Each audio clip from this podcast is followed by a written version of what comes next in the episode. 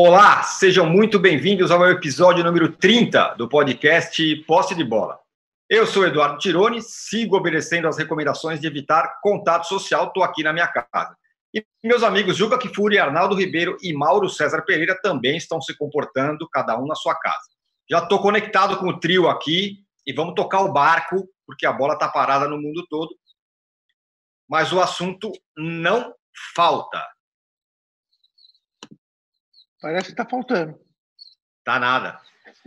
Bom, nesse fim de semana rolou a reprise da final da Copa de 94, Brasil 0, Itália 0. O Brasil venceu nos pênaltis, Baixo chutou o pênalti na lua e tudo mais. A gente vai debater aqui várias coisas sobre esse time de 94, que é a seleção campeã do mundo mais contestada de todas. Tudo isso no primeiro bloco. No segundo bloco, os dois times mais populares do Brasil fervem. No Corinthians, a conta de luz do Parque São Jorge não foi paga, o clube vê crescer sua dívida. Tem gente pedindo até a renúncia do André Sanches. Tem. E no Flamengo, teve a entrevista do Bandeira né, essa semana, falando sobre a tragédia do Ninho, a resposta que o Marcos Braz deu para ele. Muita coisa né, acontecendo num time que vivia aí uma lua de mel de títulos, torcida, dinheiro, tudo caminhava bem.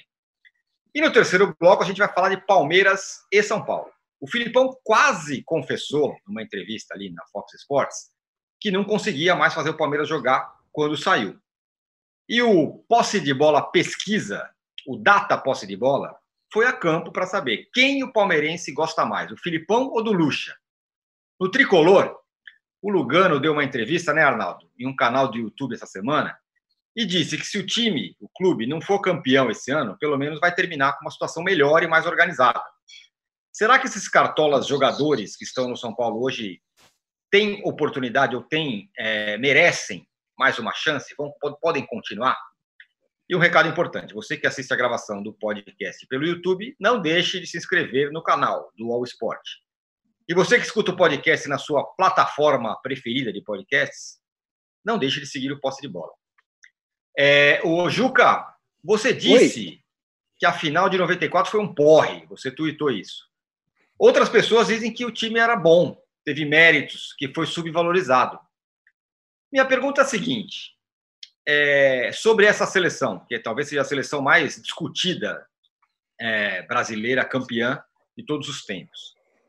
É, você acha que o bairrismo que é que fez com que essa seleção de 94 seja tão discutida?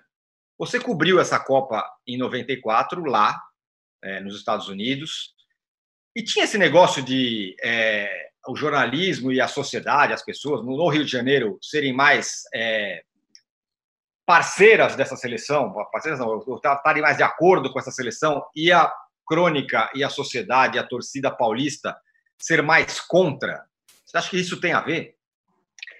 Ô, Tirone, nunca tinha me ocorrido isso, para te falar bem a verdade. Você sabe que sempre existiu uma discussão e eu não sei até que ponto ela era uma discussão realmente respaldada em fatos ou era apenas impressionista, sobre a imprensa paulista ser mais crítica do que a imprensa eh, carioca. Ah, ah, sempre se deu como exemplo, entre nós, jornalistas, uma mesma quarta-feira em que haveria um jogo ah, Madureira e Flamengo no Campeonato Carioca e São Paulo e Palmeiras ah, aqui em São Paulo. E a manchete do Jornal dos Esportes era eh, a, Volta a Fio Maravilha no Maracanã. E a manchete do Jornal da Tarde era Palmeiras e São Paulo, quem vai ver? Tá? Ah, então, sempre, sempre houve essa discussão. Ah, a imprensa carioca promove mais o futebol, a imprensa paulista é muito chata, é muito crítica. Bom, ah, em relação ao time de 94, por que, que a imprensa paulista seria mais crítica? Porque o técnico era é, carioca, é, porque o Raí perdeu é, o lugar, que era o xodó né, da, do futebol de São Paulo, tinha sido eleito melhor jogador do ano anterior e tudo mais eu não vi, não vi assim. E, e acho mais, eu acho que, de certa maneira, o time de 2002, durante a Copa, foi muito mais criticado do que foi o time de 94.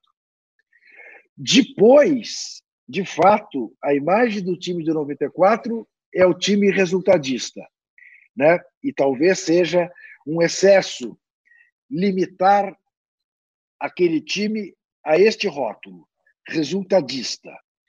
Mas o fato objetivo, eu não vi ontem, a não ser os pênaltis, mas depois li é, críticas até à narração do Galvão Bueno, chamando o Zinho de enceradeira, criticando os erros de cruzamento do Cafu, que aliás era uma coisa é, conhecida, tanto que o Tele fazia ele bater, cruzar 120 vezes por, por treino, né?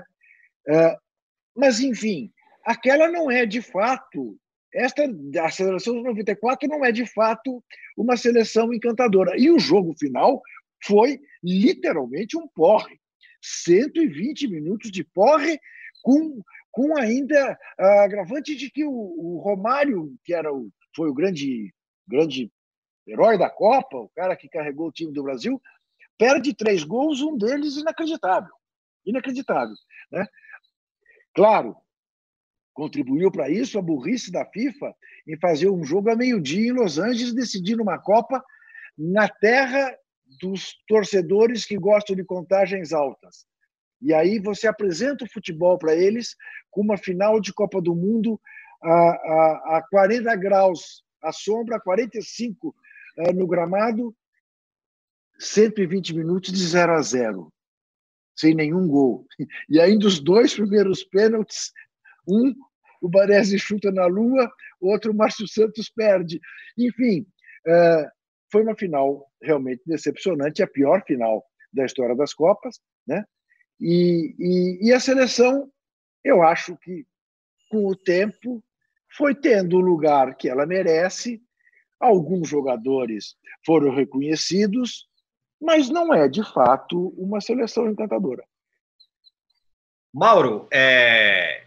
confesso para você que essa questão do bairrismo me veio à tona, é, me veio na cabeça depois de ter ouvido ali o podcast seu com o Lúcio de Castro e o Leandro e a mim, é, vocês falaram dessa seleção também.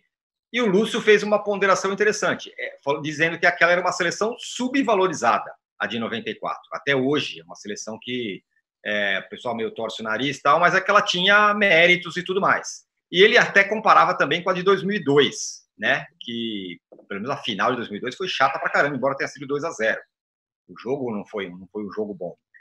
É, você acha que, que o time de 94 é um time subvalorizado? Você acha que aquele time tinha méritos? O que, que você acha? Eu acho que ele tem méritos, acho até que eles são reconhecidos, é, só acho que ele não foi tão criticado quanto o de 2002. Acho que houve uma tolerância maior com 2002, em parte até pela existência do time de 94. Em 2002, as pessoas já estavam mais habituadas, adaptadas, tolerantes com o futebol fraco, dependente de dois, três jogadores talentosos. Em 94 havia, acho que, uma cobrança maior, mais perto ainda de 70, mais perto de 82, mais perto de 86, que era uma referência né, para 82, eram muitos dos jogadores da Copa anterior. Então, se esperava mais do que o jogo de resultado e também muito perto de 90, que foi uma Copa horrorosa, com uma seleção brasileira muito sem graça, né, que jogou ali com três zagueiros e quando precisou marcar o Maradona e o Canija com os três zagueiros, os dois volantes, é, é, o Maradona passou no meio de todo mundo, o Canija saiu para fazer o gol que eliminou o Brasil. É, então, acho que o, o momento era diferente. Em 2002 havia já uma certa tolerância, é, até pela má campanha das eliminatórias. O Filipão assumiu 13 meses antes né, da Copa, aproximadamente, para classificar o Brasil. Então, está valendo, vamos embora. É, o conceito era muito parecido, né? Uma defesa forte e eu dependo lá na frente de dois, três caras mais talentosos. O time de 94 foi mais estruturado, com mais tempo, foi um trabalho de, de longo prazo até.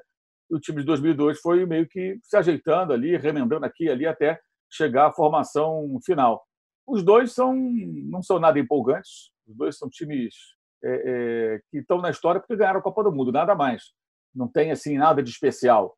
Qual a grande identidade desses times? A organização do time do Parreira, que gostava de ficar com a bola, porque o conceito do Parreira era se eu tenho a bola, o adversário não me ataca. Mas tinha bola e não criava tanta coisa assim, porque não era um time com jogadores com capacidade para isso, nem era essa a proposta de jogo dele.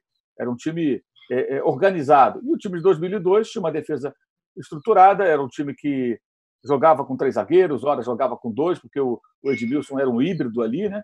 E tinha os três R's.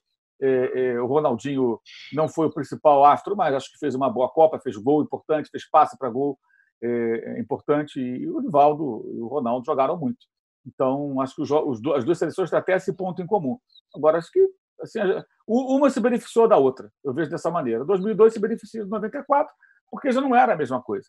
E sobre o bairrismo, eu acho que o que era muito forte na época era em função dos programas da TV Bandeirantes, com Juarez Soares, e realmente ali havia muito bairrismo, havia uma perseguição ao Parreira. O Parreira fazia um trabalho muito ruim, muito ruim. Mas ali a coisa era implacável e era assim, é, porrada, mas se acertar, dificilmente se admitia.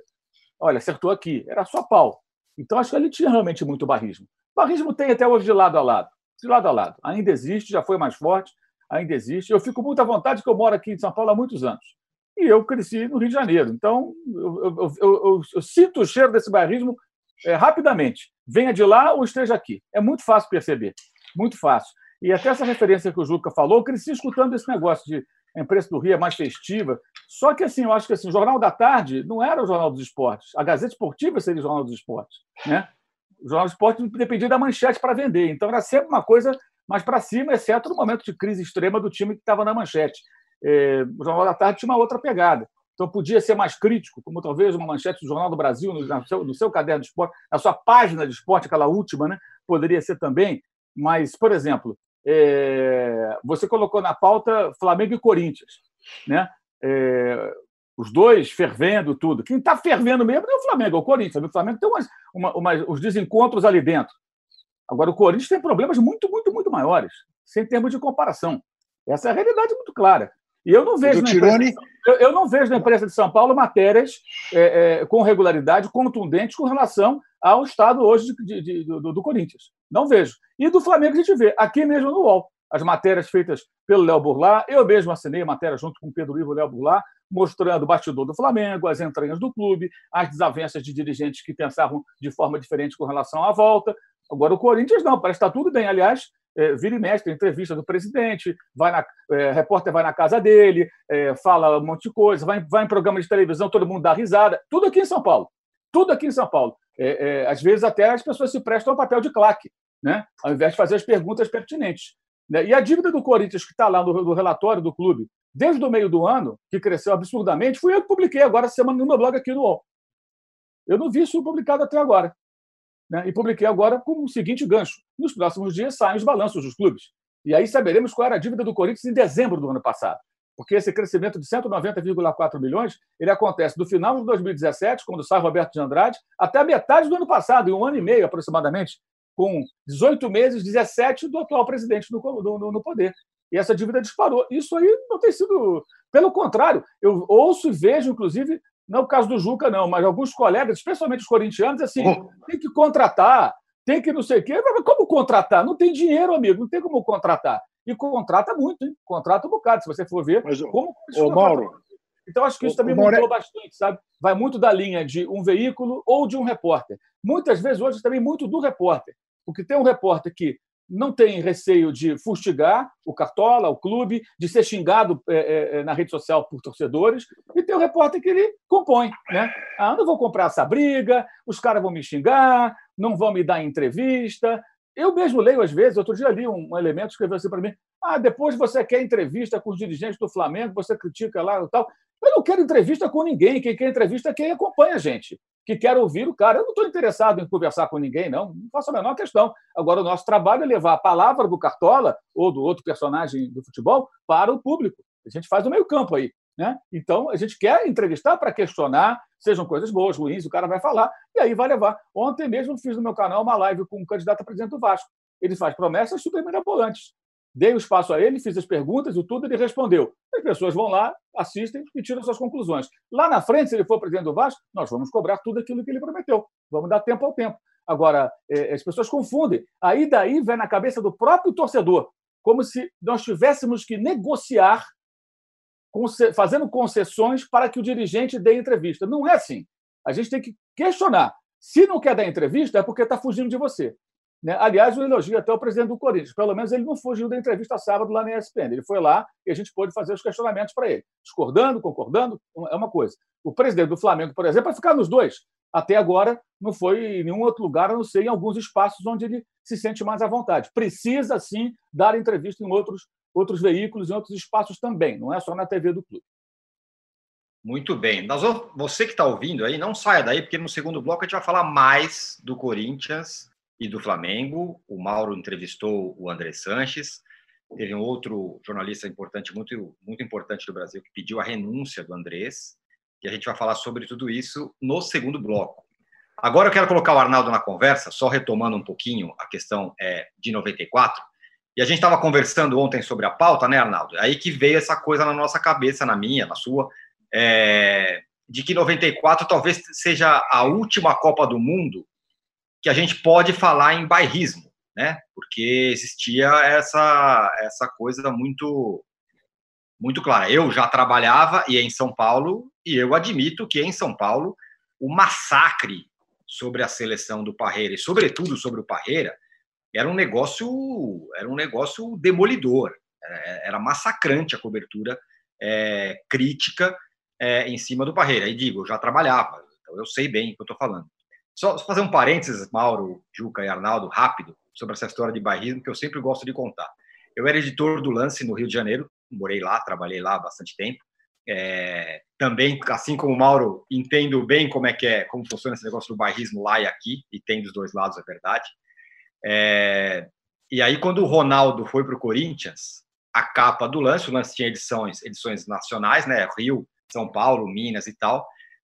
E a capa de São Paulo foi mais um para o bando de loucos, a manchete. E a capa do Jornal do Rio no mesmo dia foi traidor, porque ele estava saindo do Flamengo, onde ele estava treinando, e foi, e foi para o Corinthians. Então, Aliás, uma tremenda que... forçada de barra essa capa, né? O quê? Tremenda forçada de barra, né? Por quê? Essa capa de vocês do lance. Porque traidor do quê? Ele não jogava no Flamengo. Isso é uma lenda que se criou. Ah, mas...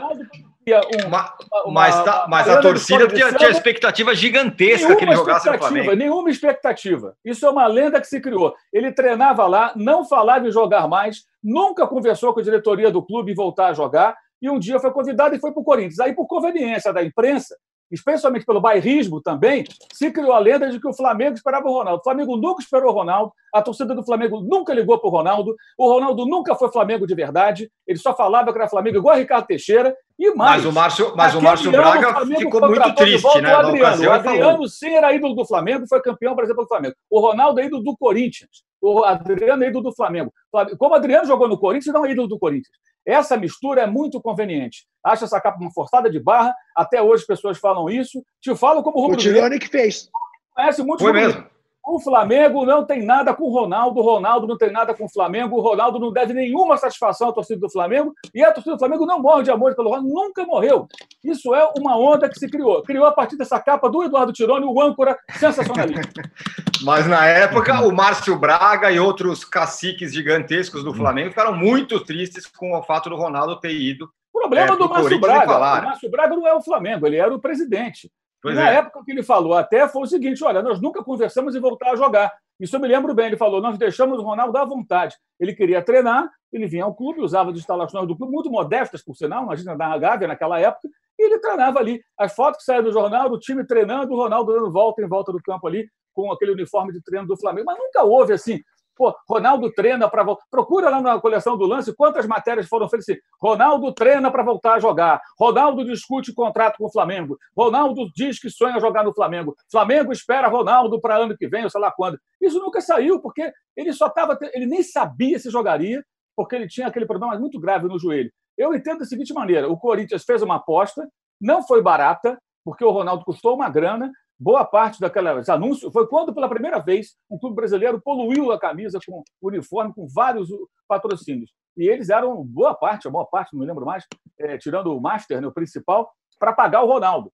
Né? E, e foi caro, foi caro. Deu um retorno técnico por um curto período, mas deu um retorno legal de imagem para o clube, isso é inegável, uma projeção e tudo mais. Então foi uma boa sacada com acertos, com erros. Não foi melhor, porque ele mesmo relaxou depois, estava muito pesado outra vez, e aí não, não, não conseguia jogar. Tanto que o último jogo dele foi eliminação para o Tolima, foi o último jogo da carreira profissional do Ronaldo. Agora, essa história do Flamengo e Corinthians nunca houve. É, o desafio qualquer um, pesquise, talvez ache uma nota, e tal, agora matéria, expectativa, nunca criou. E o pior disso tudo é que logo depois surgiu a volta do Adriano, que foi no mesmo ano. E o Adriano levou o Flamengo a um título brasileiro inesperado. E o Adriano é muito ídolo da torcida do Flamengo, mas é muito ídolo. E o Ronaldo nunca teve identificação. Ele ia, às vezes, lá via um jogo. Que nem ele hoje vai lá em Itaquera. Quantas vezes ele vai em Itaquera? Ele vai numa final. A última vez que eu me lembro que ele teve lá foi quando o Corinthians estava na bica para ser campeão brasileiro. Agora, ele vai lá quando joga contra o Santo André, só para dar as caras de vez em quando, ou quando, mesmo quando está em São Paulo, vai lá para ver um jogo qualquer. Não vai, ele vai quando está todo mundo lá, o time vai ser campeão. Opa, é hora de aparecer, o Ronaldo está lá. Aí é maneiro, mostra ele na cabine, ele com os dirigentes, ele até com os jogadores eventualmente em algum momento. Então é bem isso. Então acho que isso é muito separado para mim. Isso aí foi sensacionalismo do âncora. Na época o âncora editor já estava jogando, jogando esse jogo aí. Lamentável. Olha aqui, eu, olha aqui, eu, precisa, precisamos ouvir o Arnaldo. Agora, só quero dizer uma coisa, pontuar só com uma coisa. Nossa eu, Senhora! Eu talvez não tenha tanta noção assim dessa coisa em relação a 94, mesmo 2002, porque quando você está na Copa, você não acompanha a cobertura aqui. Então eu não tenho assim essa noção de que foi tão massacrante, entendeu? Mas tudo bem, segue para o interview, o Arnaldão. Bom, é... eu lembro de. Aliás, a capa do lance naquele dia, se eu não me engano, era gente, é, torcedores do Flamengo, queimando a camisa do Flamengo escrito Ronaldo atrás. Mas enfim. Vamos voltar, vamos botar o Arnaldo na conversa. É, Arnaldo, eu sei que você vai querer falar do Ronaldo também, mas fala na Copa de 94. É, a gente estava conversando sobre essa história do, do bairrismo, é, que talvez tenha sido a última Copa que, que tinha uma, uma coisa bairrista aí. Diz aí. Diz aí é bom. Né, tem muita coisa. Eu acho que você foi ao pensar o termo bairrismo, você foi, digamos, cirúrgico na pauta, porque ela. Fui suicida, passa que o Mauro por seleção, me matou passa aqui. por todo. É, mas é faz lógico, parte, faz parte, é, faz, faz parte. Livre, faz parte de Corinthians e. É, faz parte de Corinthians e Flamengo e tudo mais. Eu acho que o Ronaldo, depois a gente consegue fazer um fio rápido. O Ronaldo, talvez, a era Ronaldo na seleção brasileira, talvez tenha diluído o bairrismo em Copas do Mundo e seleção brasileira, porque ele era um ídolo que não tinha raiz no futebol brasileiro, fora uma passagem pequena no Cruzeiro. Isso mudava muito a análise é, geral sobre a seleção, porque a análise geral da seleção depende das figuras que fazem parte da seleção. Então, 94, é, eu tenho muita facilidade para conversar sobre é, bairrismo no futebol, porque assim, eu, o meu começo no futebol foi admirando o Flamengo do Zico, mesmo sendo paulista, e gostava do Botafogo do Mendonça, depois me encantei pelo Vasco do Roberto e do Giovanni, e do Fluminense lá do Assis, Washington e Romerito. Adorava aquilo. Até hoje, quando tem um jogo para assistir, se não está o meu time envolvido, eu procuro o jogo do Maracanã. Pode ser o Nil Maracanã, mas se está o Nil Maracanã lá, eu ponho para ver. Eu prefiro me, me, me, me causa. E eu ficava puto da vida quando eu ia a algum jogo da seleção brasileira. Isso eu lembro com meu pai, no Morumbi, e o Zico era vaiado e xingado toda vez que pegava na bola. Eu fui no Brasil e Polônia e ficava maluco, eu, eu adorava o Zico. E a torcida de São Paulo xingava o Zico toda hora que ele pegava na bola. Aquilo para mim era, era um absurdo. Era um absurdo. Agora, a seleção de 94, por que, que ela é, digamos, criticada pelos paulistas? Porque os melhores times do Brasil, na época, eram São Paulo e Palmeiras. E eles jogavam pra cacete. Não jogavam futebol qualquer. Os dois times, o São Paulo do Tele e o Palmeiras do Luxemburgo. Era como se a gente tivesse hoje quase todo mundo jogando no Brasil e em vez da base da seleção ser o Flamengo do Jesus, fosse o Corinthians, fosse o São Paulo. Ia ter uma chiadeira, né? E existiu sim a tentativa do Parreira e do Zagallo, algum ensaio você lembra uma Copa América no México, em que o Brasil joga metade São Paulo, metade Palmeiras e Marco Antônio Boiadeiro contra a Argentina e perde nos pênaltis, jogando bem pra caramba. O time jogou bem pra caramba, foi para os pênaltis, o Boiadeiro perdeu o pênalti.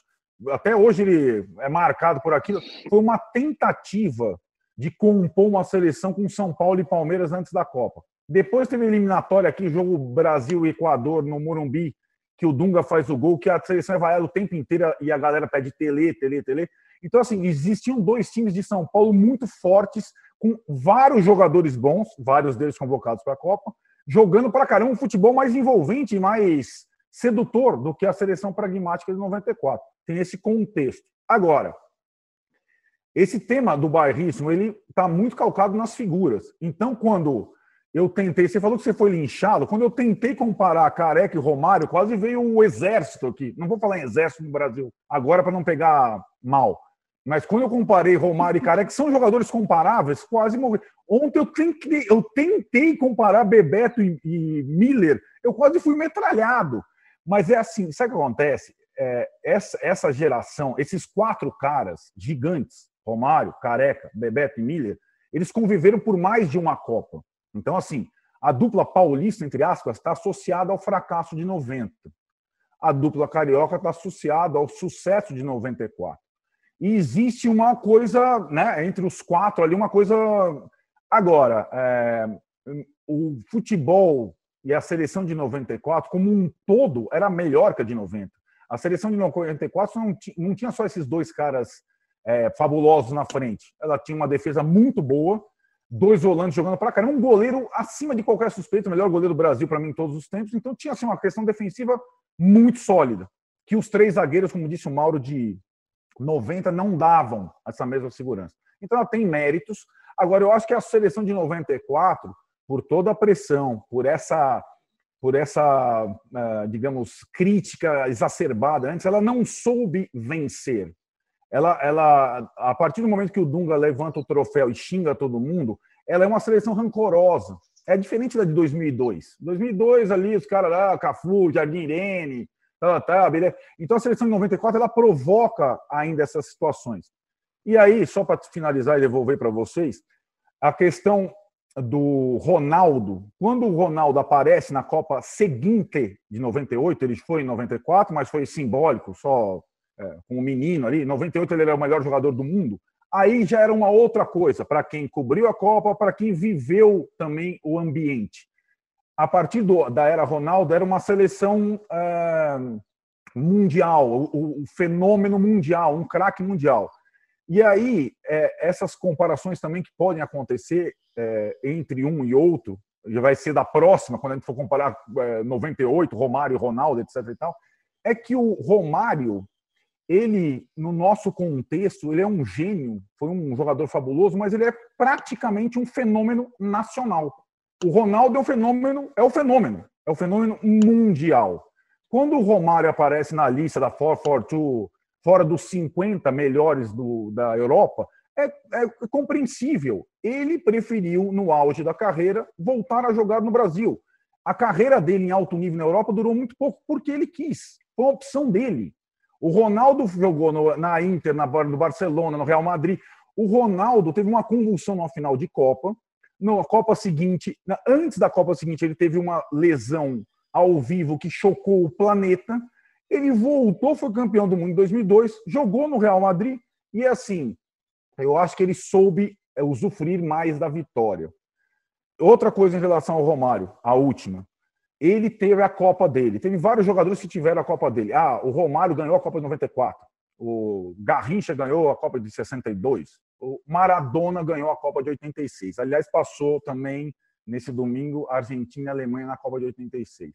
O Maradona ganhou a Copa de 86, mais protagonista ainda que o Romário, mais ou menos com a mesma idade do Romário em 94 que fez o Maradona? Ele não foi para o Boca Juniors ficar com os amigos dele. Ele voltou para o clube dele, o Napoli, foi campeão italiano duas vezes, com um time modesto, foi campeão europeu, voltou para a Copa de 90 com um time muito inferior. Então, uma, eh, eh, se for comparar. Levou o time nas que costas. Eu lamento é que o Romário.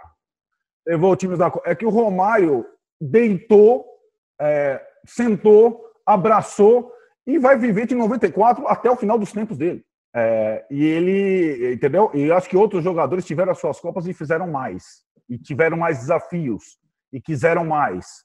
E tem um comportamento mais solidário, sempre, todos esses ídolos, do que o Romário tem. Só isso.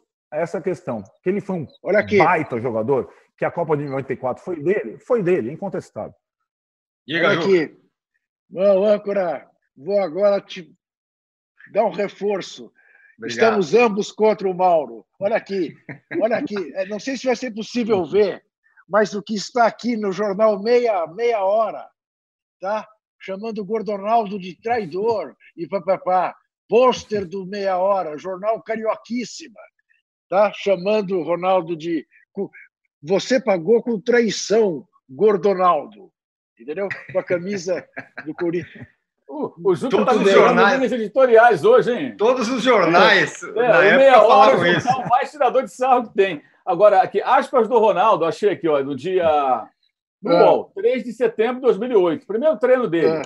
Ele diz: é. agradeço aos torcedores pelo carinho que tiveram comigo. Todo mundo sabe que eu sou torcedor do Flamengo e que tenho um carinho muito grande pelo clube. Mas isso não é uma contratação. Estou em contato com algumas equipes interessadas em me contratar. Mas o meu objetivo agora é apenas me recuperar e voltar a jogar. Aí tem o doutor Runco, médico da época do Flamengo, falando sobre ele. Aí, esse, esse escarcel que ele foi para o Corinthians, aí o Márcio Braga percebeu que para ele pegou mal, que ele passou de, de otário, né? ele passou de bobo.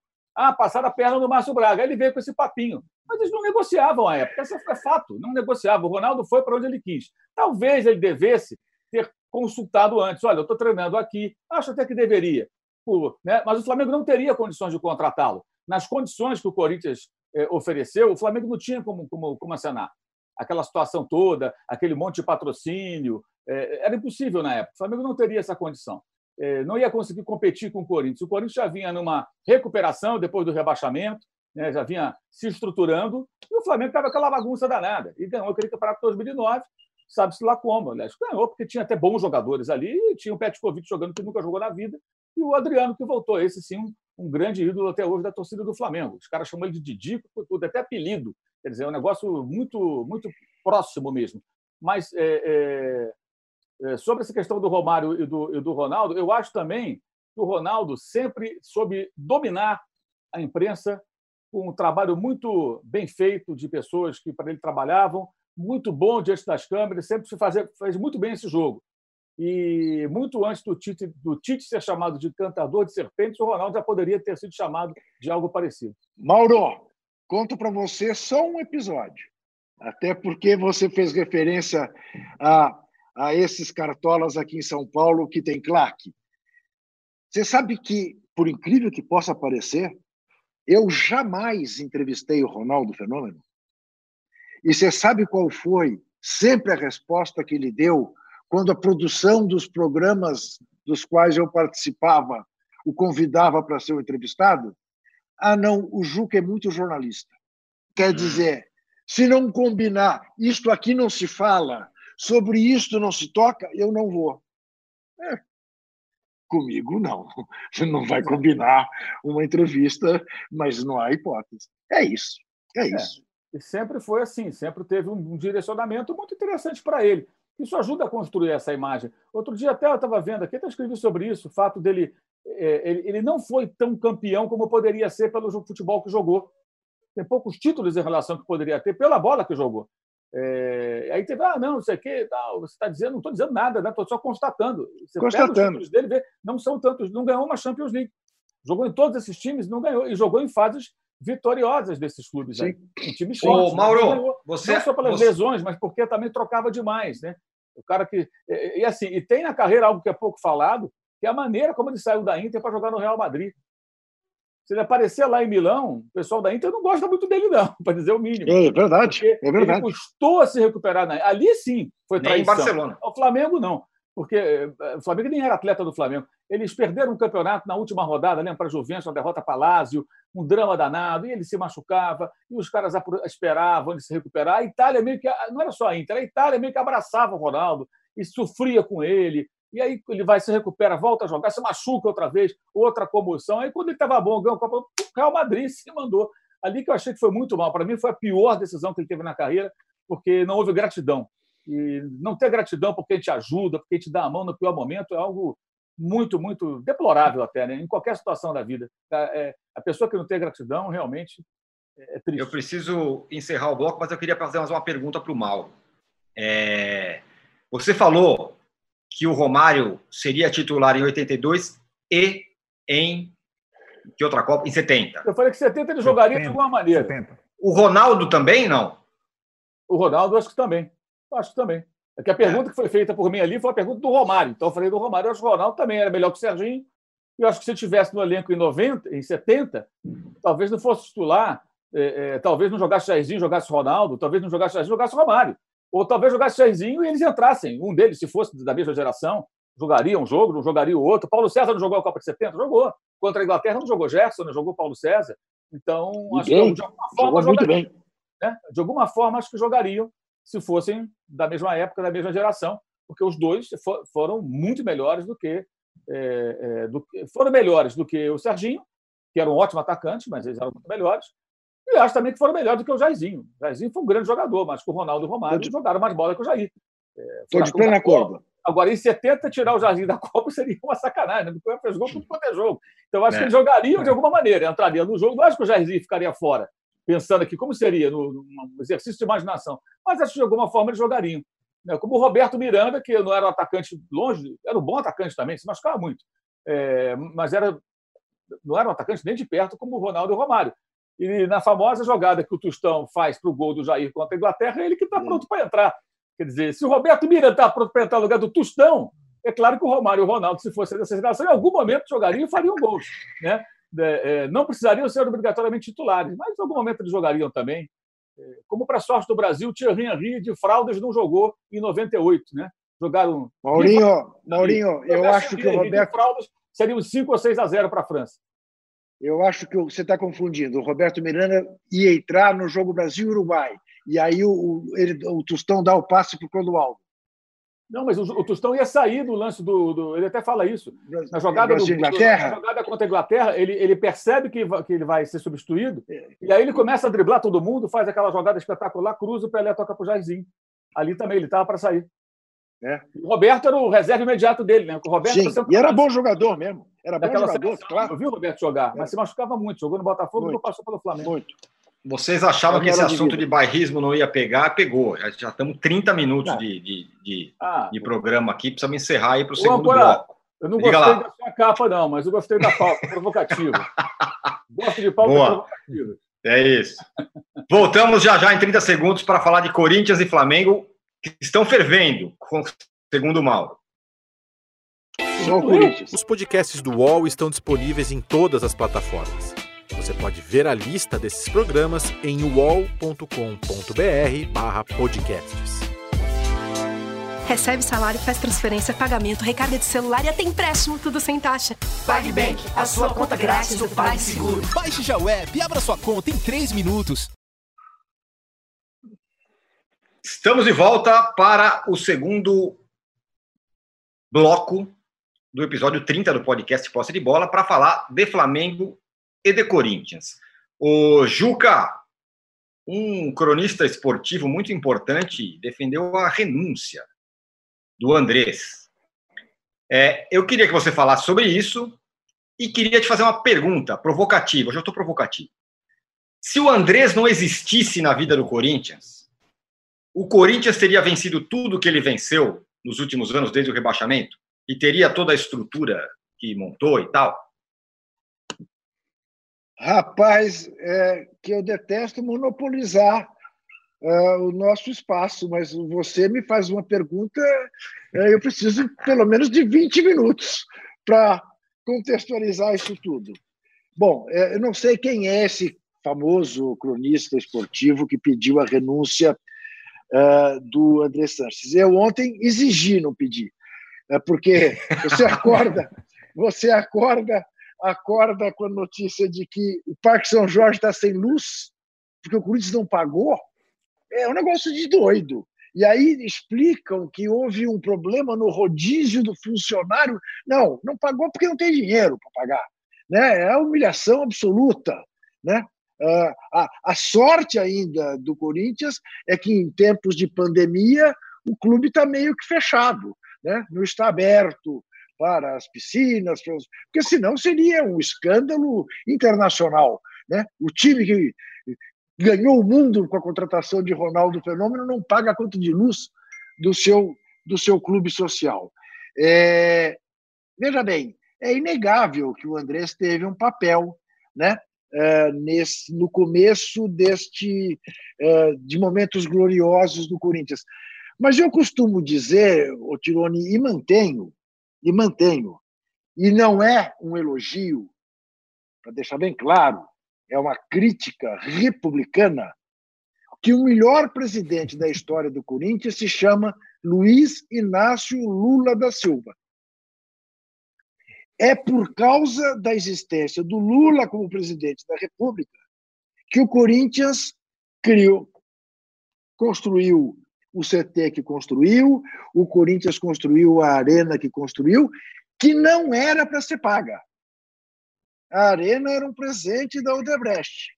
Só que em meio ao presente estar se consumando, houve uma operação Lava Jato.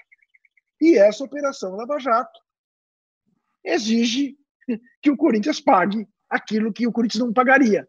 Porque o plano era a manutenção dos governos do PT e, de alguma maneira, o Debrecht ser compensada com o presente que havia é, é, que tinha dado o Corinthians no seu estádio, que saía era preço de amendoim diante de tudo que o futuro projetava. Só que esse futuro foi interrompido.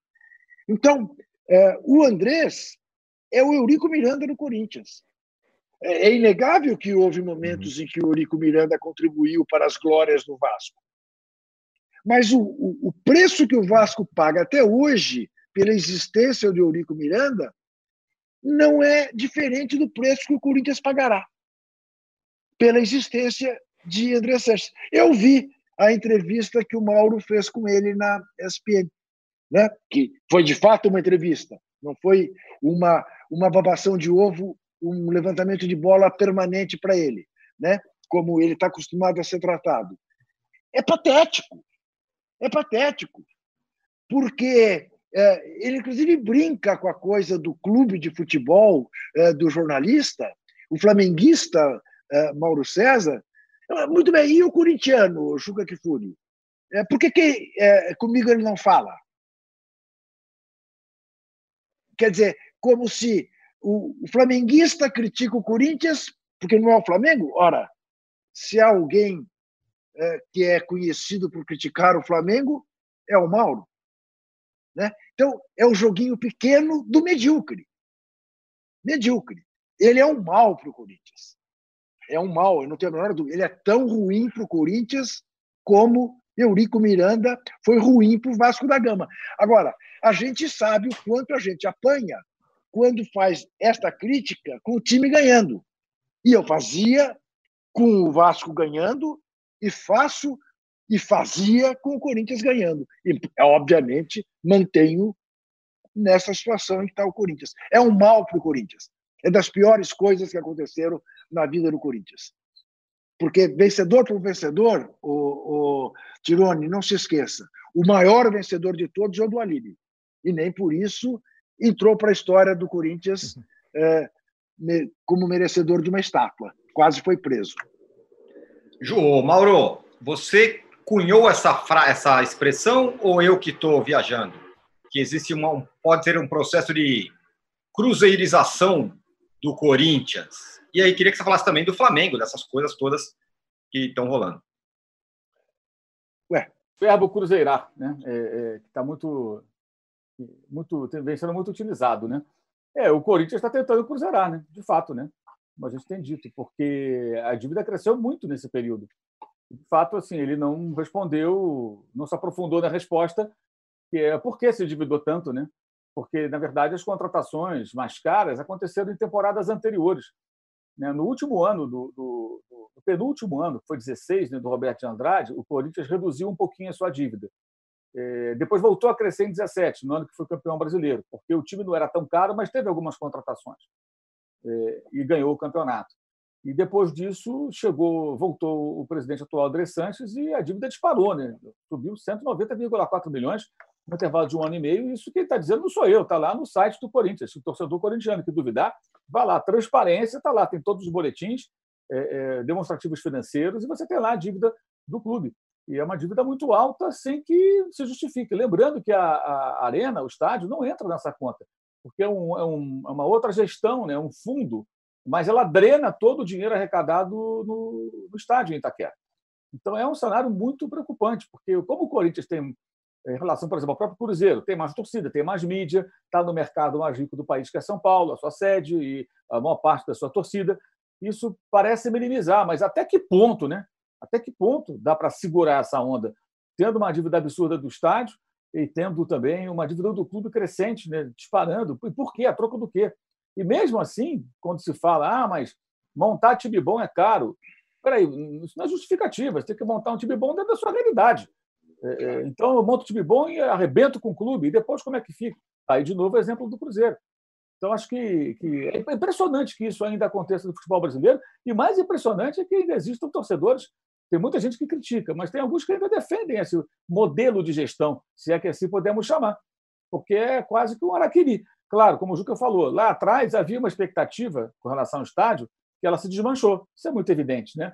A expectativa era que a coisa fosse sendo levada, empurrada com a barriga e não foi possível. Mas é lamentável né, que um clube com potencial que tem o Corinthians dependa desse poderio político, digamos assim, para conseguir realizar o sonho de um estádio. Que, aliás, é sempre bom lembrar, e ele fala isso, já falou em outras entrevistas, é, era um estádio para ser muito mais simples, mais barato, já era errado, porque não pode o presidente da República interferir para junto a uma construtora que tem no governo federal o seu grande cliente, faz, fazia até transposição de Rio, obras muito maiores que um estádio de futebol, né? e de repente você vai lá, faz um estádio para o meu clube ali, que por sinal tem muita torcida. Não, tem cabimento um negócio desse, é uma coisa ridícula, absurda. Né? É, é, é óbvio que está errado. Mas, é, é, a partir do momento que essa situação se configurou, o Corinthians poderia ter um estádio de 500 milhões, vai no máximo que custasse isso aí, 500 e pouco. Seria um estádio pagável, digamos assim. Agora, um estádio que já está custando o quê? Um e meio, dois, ninguém sabe exatamente o valor, né?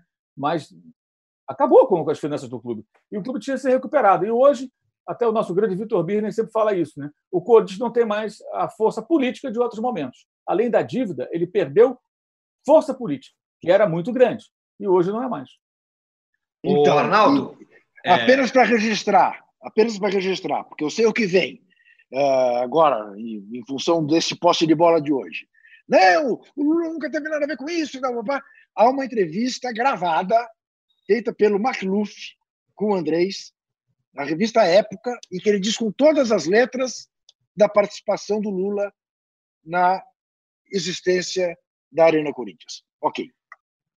O Arnaldo, falando em Arena Corinthians, é, o que parece aí, pelo que você conversou comigo ontem, é que agora o, a loucura do Andrés é terminar o mandato entregando o naming rights, que faz aí 3 mil dias que teve a promessa do naming rights, como disse o Mauro. O Mauro está fazendo o dia a dia e tá. Essa era a promessa quando o estado foi construído. E como o mandato está acabando, é, o objetivo, talvez a única obsessão do Andrés hoje seja até novembro conseguir cumprir a promessa que tem 3 mil dias de atraso e tudo mais, para que, digamos, o último sinal da gestão seja um, um sinalzinho. Enquanto isso, tem em inúmeras entrevistas dele aquela fritura ou quase maçarico no técnico Thiago Nunes. Imagina o Thiago Nunes, cara, porque tem uma coisa toda diante desse modelo ou desse tempo todo de gestão Andrés, o Eurico Miranda do Parque São Jorge, como disse o, o Juca. O treinador que não fumou o cachimbo da paz com o Andrés tá ferrado, tá ferrado, tá? E assim, o Thiago, em três meses, conseguiu desagradar o todo-poderoso. Imagina o Thiago Nunes agora, o cara deve estar. Tá, ele não, não pode nem falar, o cara está em greve de silêncio. É, é, é, curioso imaginar como esteja vivendo um técnico que estava é, dando um passo importante na carreira e, por uma entrevista, por uma declaração que foi de encontro a, digamos, ao legado do, do André Sanches na, na administração do Corinthians feriu o ego do seu presidente. E digamos que a, as palavras do Andrés em relação ao Thiago foram nada uh, dóceis. E o Thiago nem sei se volta como técnico do Corinthians ou não, e como volta como técnico do Corinthians nessa reta final de mandato. Acaba em 2020. Se não tiver alguma outra alguma outra armadilha em vista aí, o Andrés sai do Corinthians até o final desse ano. Antes de encerrar esse bloco, queria falar com o Mauro que palavras não dóceis foram as do Marcos Braz, para o Bandeira, que deu uma entrevista dizendo a história do Ninho do Urubu, que a culpa não é dele e tudo mais, e o Marcos Braz, na TV Fla, inclusive, respondeu, né? E também falou do Jesus, né? Falou que vai ser mais difícil, que está difícil, que está mais complicado. como é que foi essa história, Mauro?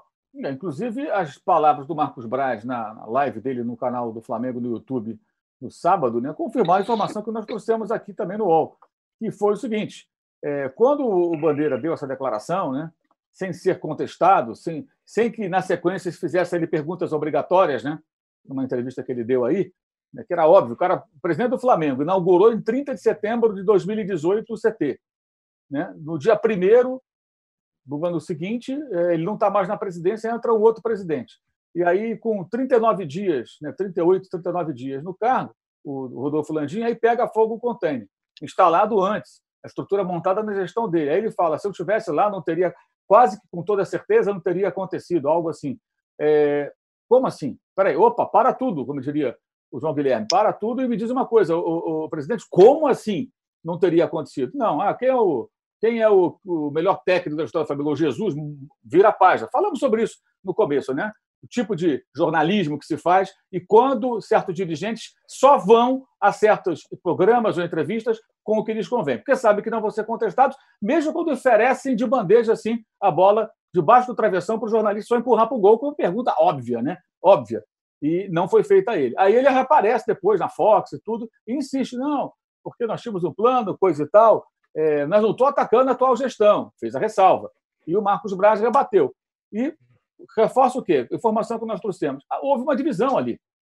Porque, no primeiro momento, o presidente do Flamengo e algumas pessoas próximas a ele, da própria diretoria, não queriam responder. Não, deixa ele falar sozinho, uma coisa mais ou menos nessa linha. Não vamos entrar nessa. Mas outros ficaram revoltados.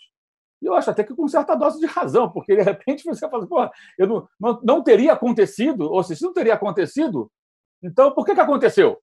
Deixar acontecer? Como é que é isso? Opa, vamos, vamos entender isso aí. É muito sério o que ele falou, foi muito sério. E aí o Flamengo emitiu uma nota é, rebatendo e o Marcos Braz foi com o pé no peito no sábado, atacando até duramente as palavras do ex-presidente. É, acho que foi assim. É, é esse assunto não pode ser tratado dessa maneira, gente. Morreram dez garotos ali, de, adolescentes.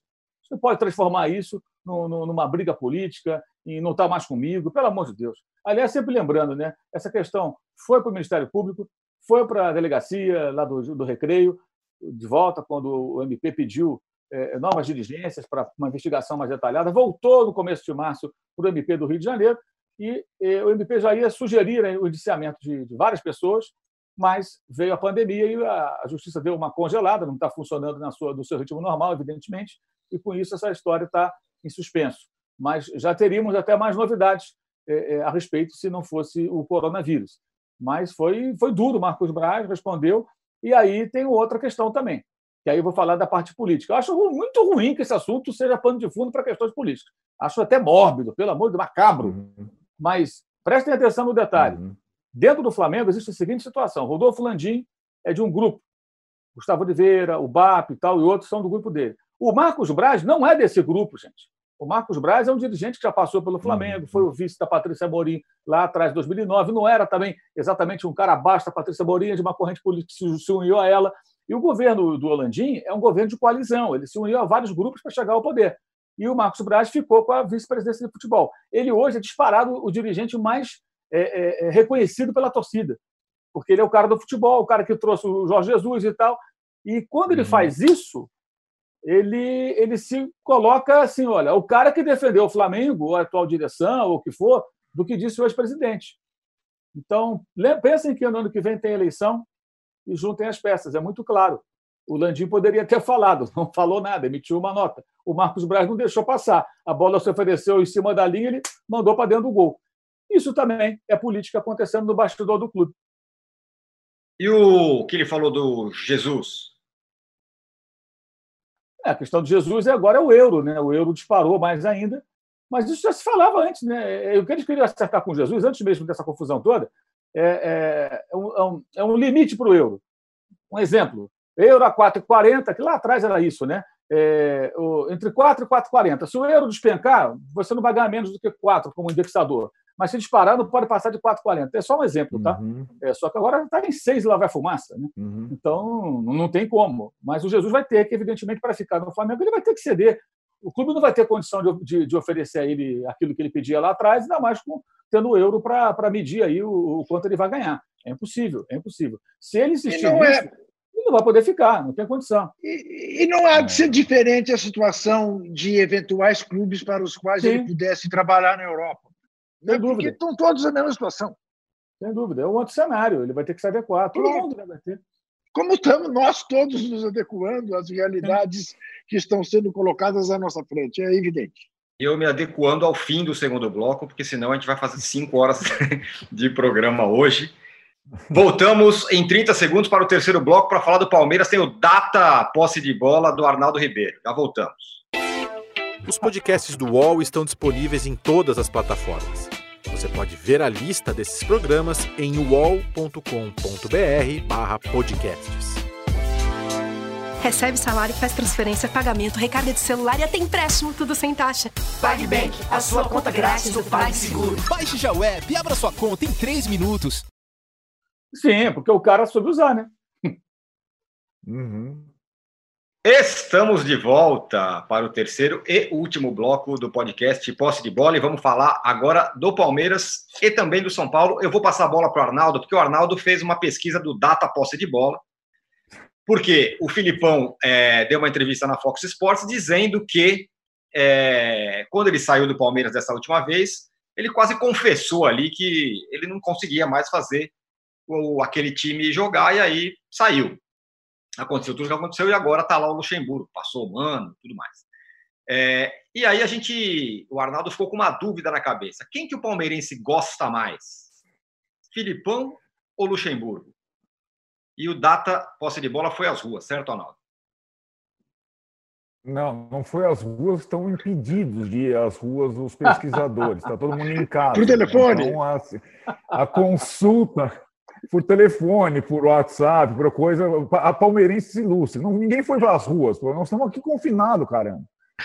Mas o fato é o seguinte: a, a, entrevista do Filipão me lembrou muito uma coisa. Ele, ele, me lembrou o Carpegiani, técnico do Palmeiras, em 1991. O, o PVC fala muito sobre essa história também, ele lembra. O Palmeiras chegou a liderar o campeonato em 91 brasileiro, depois nem se classificou para as finais. E o Carpegiani saiu do Palmeiras diz, dizendo o seguinte: Perdemos o Erasmo, perdemos o campeonato. O Erasmo era um jogador vindo do Náutico, tal, que era um jogador bom, tal, se machucou e o Palmeiras, ele não conseguiu mais fazer o Palmeiras jogar. O Filipão disse o seguinte: com a queda de produção do Daverson, eu estou falando sério, estou reproduzindo. Com a queda de produção do Daverson, o Palmeiras não conseguiu mais ser o time agressivo do que era. Então não era o Dudu, não era o Felipe Melo, não era é, o Scarpa, era o Daverson. Eu acho curioso, eu não estou tirando sarro, não. Só estou falando que a peça fundamental para o jogo do Filipão era o Daverson. E ele deixou isso claro para a entrevista. E aí o Data, Tirone, foi apenas uma... Porque a comparação com os palmeirenses ela é interessante. Os dois marcaram época. O Filipão, acho que conquistou títulos mais importantes. Tem a Libertadores. A Libertadores tem um peso 50 mas o Luxemburgo fez times marcantes, né? o de 96, aquele dos 100 gols em 96. Então, aquela. E assim, eu acho que os, o Data, consultando o palmeirense Lúcio, ele dá uma vantagem assim mínima para o Filipão. Mas aí o Lucha tem uma vantagem. Ele está empregado. O Lucha tem uma nova chance. Por tudo que falou o Filipão, pelas passagens últimas, o Filipão não vai voltar para o Palmeiras, vai ter outra passagem pelo Palmeiras, presumo eu. O Luxemburgo tá, teve essa chance, tem agora. O que ele vai fazer com ela, eu não sei ainda. Eu não sei se ele vai conseguir uma Libertadores com o Palmeiras, que poderia já colocá-lo. Então, assim, eu acho que o Luxemburgo ainda está na condição de assumir essa liderança do Data quando nós pudermos, sim, ir às ruas, constatar é, de, uma, de uma forma mais fidedigna qual treinador o palmeirense mais gosta. O Luxemburgo tem uma chance de ouro agora, está empregado como técnico do Palmeiras. Mas pelo barulho que a gente ouviu aí no bastidor da sua dispensa, realmente bebeu-se bastante o fim de semana aí sua, no seu retiro. Foi, porque ó, o que a gente ouviu, o que a gente ouviu de barulho de garrafa foi uma grandeza. Hein? Eu preciso honesto, foi, foi na minha foi casa. Aqui, não. Foi na minha não casa. Foi aqui, eu, não. eu preciso, preciso confessar que foi aqui. Não foi aqui, não. Foi, foi na casa é, do âncora. Foi na casa do âncora. É, turbinado. É, é, o âncora tá fogo hoje, cara. Turbinado, turbinadíssimo. Oh, eu mandei para você, âncora, aquele, aquele, aquele home office em Portugal, em que o rapaz não. começa a ser Mandei para você, né? Ah, mandou sim, mandou, mandou, mandou. É. Verdade. A mãe, a mãe esculacha o cara. A mãe manda ele arrumar o banheiro. e ele tá de paletó e gravata. Ele levanta, tá de cueca. É muito bom, muito bom. Quem é maior, hein? É. Lucha ou Filipão? Ah, eu. Do Palmeiras. Hum. O Mauro responde primeiro. Não, o título da Libertadores foi com o Felipão, mas é. acho que o, o, o, Luxemburgo tem conquistas mais marcantes assim, no, no conjunto da obra. Né? Mas os dois são técnicos de antigamente.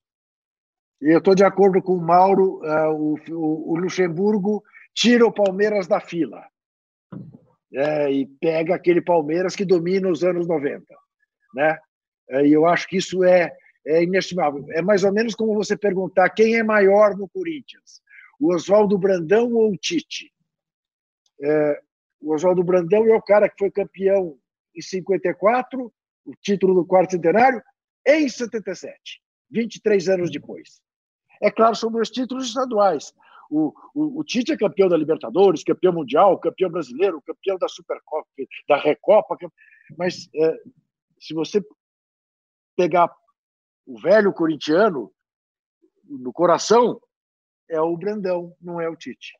Eu Juca, acho que no caso do Palmeiras é a mesma coisa. Oi. O Corinthians jogasse a Libertadores, né? E vencesse no mesmo ano, né? Aliás, ele jogou, né? Em 77, que foi vice-campeão em 76. Se fosse campeão da Libertadores, em 77, não teria o impacto que teve ser campeão paulista. É difícil explicar isso para quem nasceu depois disso e tal. Mas se é verdade, fosse campeão da Libertadores em 77, não, não teria o peso é importante de ser campeão Perfeito. paulista em 77. Era outro, outro momento. É estranho Mauro, isso hoje, mas é a realidade. Mauro, para mim é mais difícil ainda explicar, porque como eu chamo os estaduais pelo diminutivo, o nego diz, mas como é que você me diz que o Paulistinha de 77? Não, não era o Paulistinha. Ó. 77, o Campeonato Paulista era o Mundial do Corinthians. Evidente. Enfim, é difícil explicar, sem dúvida é. O Arnaldo, é, para fechar aqui o nosso posse de bola de hoje, vou, vou jogar a bola para você. O Lugano, ele deu uma entrevista, fez uma live hum. aí, em um canal do YouTube, né? Sem cabotinagem aqui, ah. essa semana, né? Semana que passou. E ele disse que se o time não for campeão, São Paulo e tudo mais, mas que, mas que pelo menos vai chegar mais organizado ao fim da temporada, vai ter como se a casa tivesse mais arrumada. E claro que isso tem a ver com ele e tem a ver com o Raí, os dois ex-jogadores e ídolos que estão lá no, no comando. A minha pergunta é: é uhum. o saldo desses caras no São Paulo é positivo? E dois, é, esses, esses dois, o Raí e o Lugano, poderiam estar é, no comando do futebol, enfim, do São Paulo, numa próxima gestão? Merecem isso? Por boas, enquanto, boas perguntas, não. Âncora. Está em boa fase, grande fase, grande fase. Assim, só, só, uma última coisa é, que eu esqueci de falar importante sobre Filipão e Luxemburgo do Data. Como é que eu esqueci disso? O Luxemburgo, para o palmeirense, tem um pouco de ligação com o Flamengo, ele é Flamengo, e tem muita ligação com o Corinthians, fez história no Corinthians também. Então tem essa questão que, digamos, os dois principais rivais do Palmeiras, né? É, então tem uma. O Filipão é só Grêmio e Palmeiras, então é mais palatável, digamos assim. Mais puro. Então isso conta um pouco no data, sabe? Mais puro, mais puro, entre aspas. Essa pergunta, o saldo não é positivo. É, eu acho que eles tiveram Raí Lugano, muito mais o Raí, evidentemente, do que o Lugano, até porque o Lugano não se embrenhou tanto na questão do futebol, não sei se estrategicamente ou não, acho que estrategicamente também. É, e acho pouco o fato de deixar o time em melhores condições, ou o clube em melhores condições. São Paulo está devendo, São Paulo não saiu da fila. É, eu acho pouco progresso para um mandato tão tranquilo, né? Porque o presidente está lá há cinco anos, a oposição inexiste e acho que o São Paulo, do Raí, do Lugano, e sobretudo do Leco, mais errou do que acertou. E aí vem a segunda pergunta tua, se eles merecem outra chance. Eu não sei nem se eles querem. Agora, para mim, a convicção é qualquer candidato à sucessão do Leco aí que vai surgir no segundo semestre, é, pós-pandemia, não vai é, prioritariamente ter como cabos eleitorais o Raí Lugano da situação. Eles terão dois ex-ídolos do São Paulo que romperam com o Leco, que podem ocupar outras funções. Murici Ramalho e Rogério Ceni. Para mim está óbvio isso. Qualquer candidato à sucessão do Leco vai procurar costurar com Murici e Rogério, dois ídolos que ainda não foram chamuscados é, junto ao torcedor são Paulino, como cabos eleitorais. É básico isso. O Murici talvez com uma função ali de coordenação e o Rogério talvez como novo técnico. É, isso está, digamos, desenhado, a não ser que o São Paulo, é, nesses últimos meses que restam para esse ano e o futebol volte de alguma forma, consiga alguma coisa inesperada. É, eu acho que nem vai ter campeonato para isso, entendeu? Então, eu acho que a, a situação ou a, a análise de Raí Lugano, é, sobretudo do Raí, que ficou à frente do futebol, não será positiva ao final desse mandato, em 2019 foi, ainda. Em 2020. Foi nessa, foi nessa live que a modéstia impede você de citar, uh, para não ser cabotino, em que ele fez críticas à democracia corintiana? Não foi nessa live. Ah, não, nem, não, nem, nem, nem, se falou da democracia corintiana. Mas ele okay, realmente então... ele foi numa rádio é, okay. na Argentina, se eu não me engano. Ok, então passa, passa largo. Vou, vou, vou, vou deixar uh, passar. Se, for, se fosse falou. nessa live, a gente contestaria, viu, Júlio? Não, é uma bobagem Sem histórica dúvida, dizer que, que, que, o Leão não podia treinar. Não, o Leão contestava a democracia, até porque queria treinar. Queria treinar ainda mais do que já treinava. Era o primeiro a chegar, o último a sair. Nunca. Imagina se alguém pedir alguém de treinar. É. O Juca, só, esse contexto aí dessa declaração é a seguinte: o Leão foi técnico do Lugano no São Paulo e mandava os caras treinar às sete da manhã. E aí, numa dessas conversas com os caras, ah, ô, seu Leão, e a, você não viveu a democracia corintiana? Ah, galera, é o seguinte, entendeu? Para comandar aqueles caras lá, o, o Leão falava e digamos, uhum. o Leão foi campeão paulista, iniciou aquela trajetória toda que depois o Alto Ori surfou tal, mas os jogadores que foram comandados pelo Leão não aguentavam mais ele, inclusive o Lugano. Eu sei. mas eu ele, sei, falava, ele falava isso para os caras. Ele falava, ele, tinha... digamos, não é que ele desdenhava, mas ele relativizava. Tá. O, o, Leão, o Leão tinha essa característica de estressar os times dele, né? Isso. Ele conseguia Exato. resultados rapidíssimos, mas o time estressava em seguida. É isso. Eu sinto falta Senhor, entrevistas do Leão. Oi? Não, eu sinto falta das entrevistas do Leão. Era muito é, eu também. Eu, eu também, eu também. Foi lá que surgiu a expressão futebol bailarino e por aí vai. É coisa maravilhosa. É verdade, é verdade. É Senhores, Fechamos, hein? Conseguimos fazer uma hora e poderia ter mais. Eu só vou, eu vou, só vou fechar Graças aqui. a sua porque... pauta, âncora. É isso, vocês me massacraram hoje. Você tem que ser turbinada todo domingo à noite, porque você chega mais inspirado. É isso. Ô, você Mauro, viu que foi turbinada, né, Juca? Entendeu? Entendeu só? Você, você teve sorte que a mulher do, do, do, do Tirone não vai jogar essas garrafas na sua cabeça. Entendeu? Ela preferiu é, jogar é, fora. Senhores, até mais. Segunda-feira que vem voltamos. Ao longo da semana, muitas coisas no canal do Mauro, no nosso canal, no blog do Juca, no nosso blog, enfim. É... A bola está parada, mas a gente está trabalhando, viu? Ativo. forte. Certo? Então, certo? Valeu. Até mais. Tchau. É. Chega ao fim esse episódio do Posse de Bola. Lembrando que você também pode conferir mais opiniões e análises nos blogs dos comentaristas do UOL. Posse de Bola tem pauta e produção de Arnaldo Ribeiro e Eduardo Tironi, edição de áudio de Amer Menegassi e coordenação de Diogo Pinheiro.